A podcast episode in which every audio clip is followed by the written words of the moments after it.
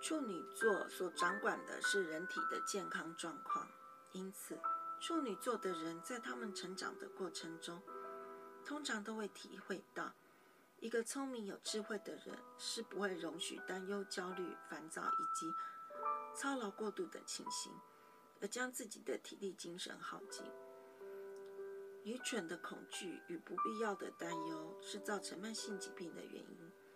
出生于处女座的人通常都具有不可思议的疾病抵抗力，只要他们心里能主动产生抗拒病毒的决心，他们的体内就会产生复原的作用，对疾病的治疗发挥极大的助力。处女座的人体内会自然而然地排出那些添加化学成分的食品及药品，而且在他们极端愤怒，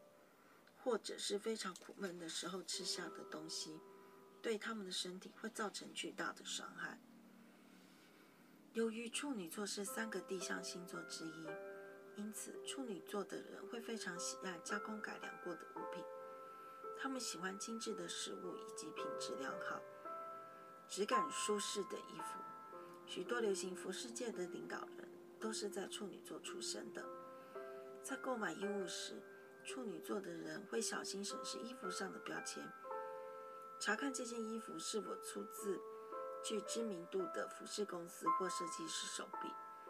没有任何冒牌的服饰可以逃过处女座人的法眼。但是处女座的人必须要注意，千万要抑制自己，避免喋喋不休批评那些对于穿着的标准及衣物质料有着不同要求标准的人。的衣物和打扮方式，处女座的人因为有过度挥霍的不良习惯，因此要存下一大笔积蓄，对他们而言不容易。他们必须要建立起一套能够帮助他们避免不必要花费的理财计划。即使处女座的人能够改变放纵挥毫的习惯，但如果疏于注意一小地方的不必要花费，他们的存款还不会留在账户太久。处女座的人容易被像珍珠般美妙动听的话语深深打动，比起那些用直接的话语来表达他们表达情感的人，处女座比较爱好听感性的话。这些具有感情的话，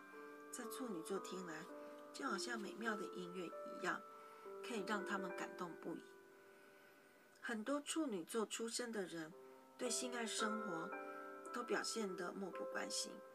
这个星座也有很高比例的人情愿不要结婚，这是因为他们找不到完全合乎他们标准的